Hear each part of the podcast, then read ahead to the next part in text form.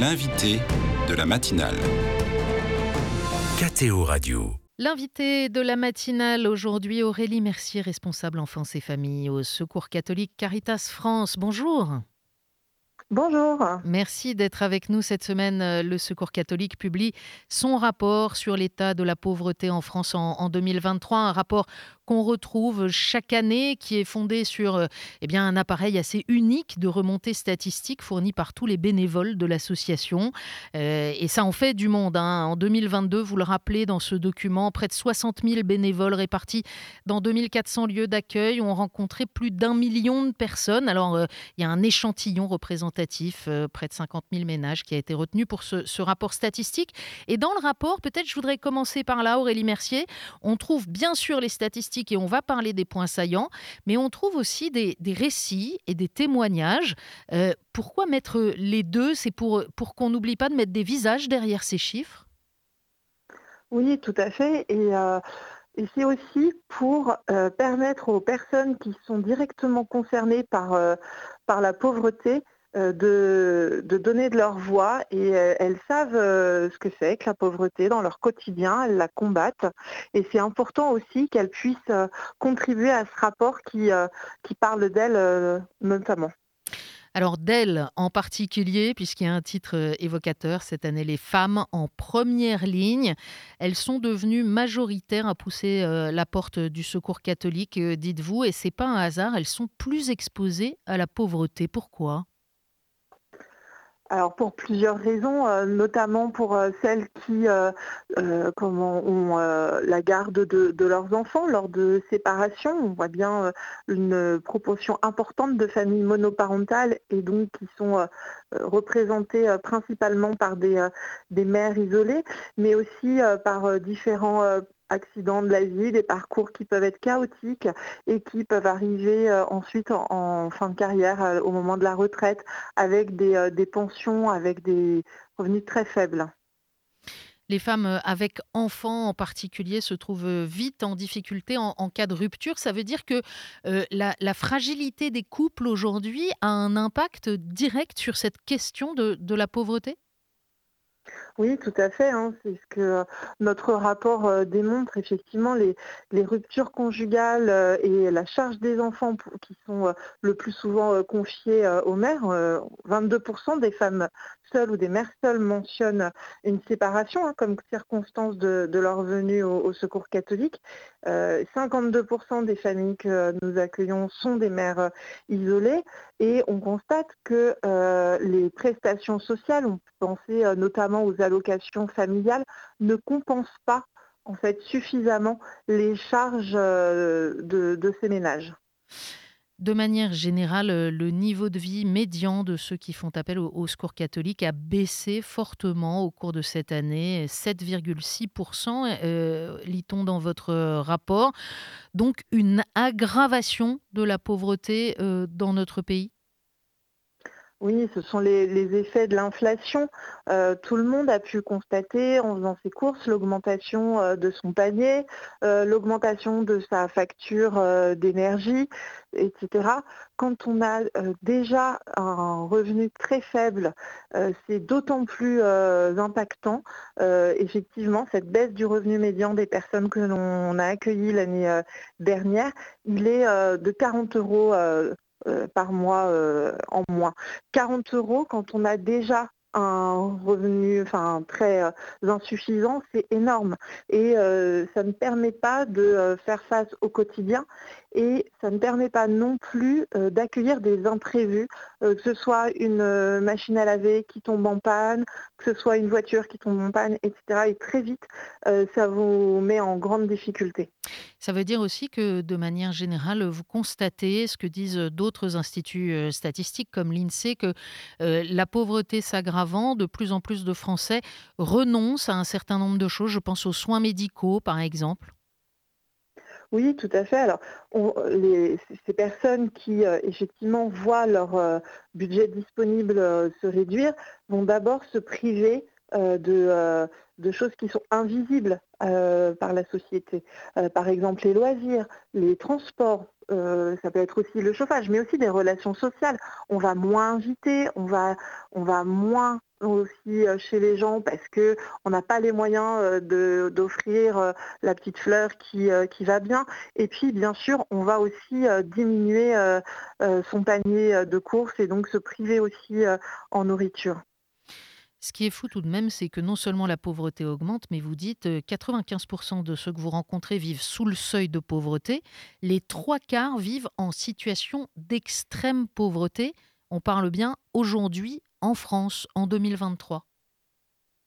Oui, tout à, fait. ce qu'on constate, c'est que aujourd'hui, être pauvre, c'est de plus en plus difficile pour s'en sortir, notamment par euh, cet effet de, l'inflation et euh, de la stagnation en fait des, euh, des, minima sociaux. Et même quand on est en emploi, notamment je pense à toutes les personnes qui sont en emploi précaire avec des CDD, avec des, horaires non complets, du temps partiel subi, c'est à peu près 60% des, personnes qui sont en emploi que nous rencontrons, euh, ça ne permet pas de sortir de, la pauvreté. Et donc, euh, effectivement, on a besoin euh, de coups d'accélérateur, en tout cas de mesures qui permettent à ces personnes de sortir durablement de, la pauvreté. Et en même temps, on voit dans le rapport un, un, autre aspect, c'est que les prestations sociales, elles existent. En France, il y a tout de même beaucoup de dispositifs. Et en même temps, elles ne touchent pas forcément leur cible. Plus d'un tiers des personnes qui sont éligibles au RSA ne l'ont pas perçu en 2022. Oui, alors effectivement, le non-recours est un facteur important euh, en France. Alors euh, ça peut s'expliquer par euh, différentes raisons, à la fois les démarches administratives qui sont complexes. Alors on espère que les expérimentations autour des territoires zéro non-recours permettent effectivement à ces personnes de pouvoir y prétendre beaucoup mieux. Et puis il y a aussi un, discours très stigmatisant vis-à-vis euh, des personnes qui perçoivent des minima sociaux. On pense notamment euh, au RSA avec les sanctions qui sont prévues euh, dans la nouvelle loi. Et donc, cette stigmatisation, est-ce qu'elle n'empêche pas aussi des personnes d'aller prétendre à ce droit? Vous faites un certain nombre de propositions après ces, constats, de demandes même, on pourrait dire, euh, pour que la société reconnaisse mieux les contributions de chacun et notamment vous vous élevez contre l'expression d'inactif en disant que c'est une terminologie qui est stigmatisante et qui finalement n'aide personne. Oui, complètement. Et puis en plus, dans les faits, très concrètement, ces personnes soi-disant inactives sont très actives. Elles sont actives euh, euh, que ce soit au sein de leur famille, euh, parce qu'elles vont accompagner un proche aidant, que ce soit un parent âgé, un parent malade ou un enfant en situation de handicap, mais aussi elles sont très actives au sein de la société, je pense notamment soit à travers l'école de leurs enfants, de leur village. Et donc, euh, ce sont des personnes qui, aux yeux de la statistique publique aujourd'hui, euh, sont euh, inactives alors, alors qu'elles exercent un, boulot de dingue. Donc il faudrait reconnaître et, valoriser ces activités invisibles et qui pourtant font aussi le tissu social, le lien de, nos sociétés. Oui, oui, complètement. Aujourd'hui, il existe un, congé de, de proche aidant qui est indemnisé pour les personnes qui sont en emploi, alors que euh, les personnes qui sont euh, aujourd'hui privées d'emploi n'y ont pas le droit. Alors, pour le coup, euh, une grande, pour nous, c'est une grande inégalité et à la fois en termes de reconnaissance, mais aussi en termes de, de droits acquis. Vous demandez également que chacun puisse subvenir à ses besoins vitaux et à ceux de ses proches. Et pour ça, à la fois qu'il y ait une rémunération décente qui soit garantie aux personnes qui ont un emploi, et puis en tous les cas, assurer des moyens convenables d'existence aux, personnes sans emploi, en rappelant que ça fait partie du préambule de, la Constitution. Au-delà au delà du vœu que vous exprimez en, écrivant ça, qu'est-ce que, qu'est-ce que vous voudriez faire bouger concrètement? Euh, concrètement, c'est euh, d'indexer euh, les minima sociaux sur, sur le SMIC et de revaloriser et d'étendre également le RSA. Euh, pourquoi? Eh bien, c'est euh, pour permettre à minima à tout adulte qui est euh, en situation régulière de sortir de cette extrême pauvreté dont, nous parlions tout à l'heure. Aujourd'hui, on constate que le RSA a décroché par rapport au, SMIC. Il ne représente plus que 40% du SMIC, alors que quand le RMI a été créé, euh, il représentait 50%. Donc on voit bien un décrochage euh, de, ce minima et, il nous semble important qu'il puisse être euh, de nouveau indexé et en tout cas revalorisé pour permettre aux personnes qui en bénéficient de vivre dans de meilleures conditions qu'aujourd'hui. Mais est-ce que c'est par des, par des aides et par des prestations publiques qu'on peut, peut résoudre ces questions? J'hésite à, ressortir l'expression malheureusement célèbre du pognon de dingue, mais c'est vrai qu'on a le sentiment que beaucoup de dispositifs existent déjà dans notre pays. Comment ça se fait que le, filet fonctionne aussi mal pour euh, amortir ceux qui sont en, difficulté, les empêcher de tomber? Aujourd'hui, euh, on voit bien que ça plusieurs trous dans la raquette. À la fois, le montant des, euh, minima sociaux n'est pas suffisant euh, pour faire face à l'inflation. Euh, on a vu des prix qui augmenté et des, des minima sociaux pardon, qui, qui étaient stagnants. Et donc, mathématiquement, vous voyez bien que quand vos charges augmentent, mais que vos ressources, elles restent stagnes, à un moment donné, il y a un souci, ça fait un effet ciseau et vous ne pouvez pas joindre les deux bouts. Et puis, si seulement l'emploi permettait effectivement de, euh, euh, de sortir durablement de, la pauvreté, euh, j'ai envie de dire, ça se saurait. on voit bien que parmi les personnes, comme je vous disais tout à l'heure, qui sont en emploi, celles qui sont en emploi précaire, que ce soit en CDD ou en temps, en temps partiel subi, n'ont pas de ressources mensuelles suffisantes pour, euh, pour vivre convenablement. Et donc, ça, ce qu'on souhaite, c'est qu'il y ait à la fois cette augmentation des minima sociaux et pour les personnes qui sont en emploi, une augmentation de leur salaire. Et donc, c'est un travail décent, des horaires décents et des revenus aussi qui soient décents.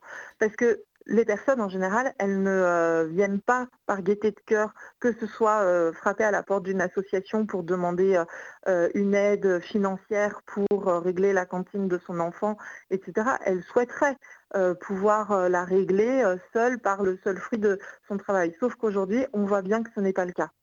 Aurélie Mercier, vous êtes responsable euh, enfance, euh, famille. Euh, vous parliez des, enfants à l'instant. On, sous-estime aussi l'impact que ces situations de pauvreté peuvent avoir sur la croissance, le développement des enfants de ces familles. Oui, complètement. Alors, dans le, million de, personnes que le Secours catholique a accueilli en, 2020, 450 000 étaient des enfants. c'est un chiffre qui est important et, comme vous le dites, ça a un impact. Euh, ça a un impact tant sur euh, euh, l'alimentation qu'ils peuvent avoir, et on sait les effets sur l'alimentation, les effets sur la santé, mais aussi ça a un impact sur l'accès aux loisirs, l'accès aux vacances, l'accès à l'éducation. Alors l'éducation, elle est obligatoire pour toutes et tous, certes, mais malgré tout, quel est euh, l'accompagnement autour, quel est le capital social aussi qui peut être permis à ces enfants? Et c'est là où l'action aussi de tous nos bénévoles en faveur de, ces enfants est importante, que ce soit dans l'accompagnement à la scolarité, que ce soit dans l'accès à des loisirs, à des vacances pour des enfants et aussi avec leur famille. Tout ça est important pour euh, se projeter euh, et pouvoir souffler aussi et on les salue tous ces bénévoles. Alors on, peut rappeler qu'il y a évidemment une demande d'aide alimentaire qui est aussi de plus en plus importante. Il y a une demande de soutien pour des factures, vous l'avez évoqué, euh, du loyer en retard, les factures d'énergie qui ont beaucoup augmenté. Ce qui est très intéressant, et je voudrais qu'on termine avec ça, Aurélie Mercier, c'est aussi que euh, la demande adressée le plus souvent aux bénévoles du secours catholique, c'est l'écoute, 57%, parce que c'est très difficile en plus d'affronter ça tout seul. Oui, complètement. Et puis ce qu'on peut constater, c'est que euh, la précarité, elle isole. On a honte d'être pauvre et euh, la société nous, renvoie, euh, comme on disait tout à l'heure, à, des qualificatifs qui sont euh, peu glorieux. On est inactif, etc. Et, donc très vite, cette, précarité, elle va isoler. Et c'est important pour les personnes qui la combattent de trouver des moments, des espaces, des personnes qui les écoutent, qui prennent le temps de les écouter. Moi, je me rappelle de Solange qui me disait au Secours catholique, ce qui est incroyable, c'est que la personne qui m'écoute, elle n'est pas payée pour ça. Elle prend du temps pour être là avec moi et écouter mes difficultés, m'aider à les affronter. Voilà, et donc euh, c'est effectivement un moment qui est précieux pour elle, pour qu'elle puisse se sentir moins seule. Merci pour tout ça et merci d'être venu ce matin nous expliquer ce rapport sur l'état de la pauvreté en France en 2023.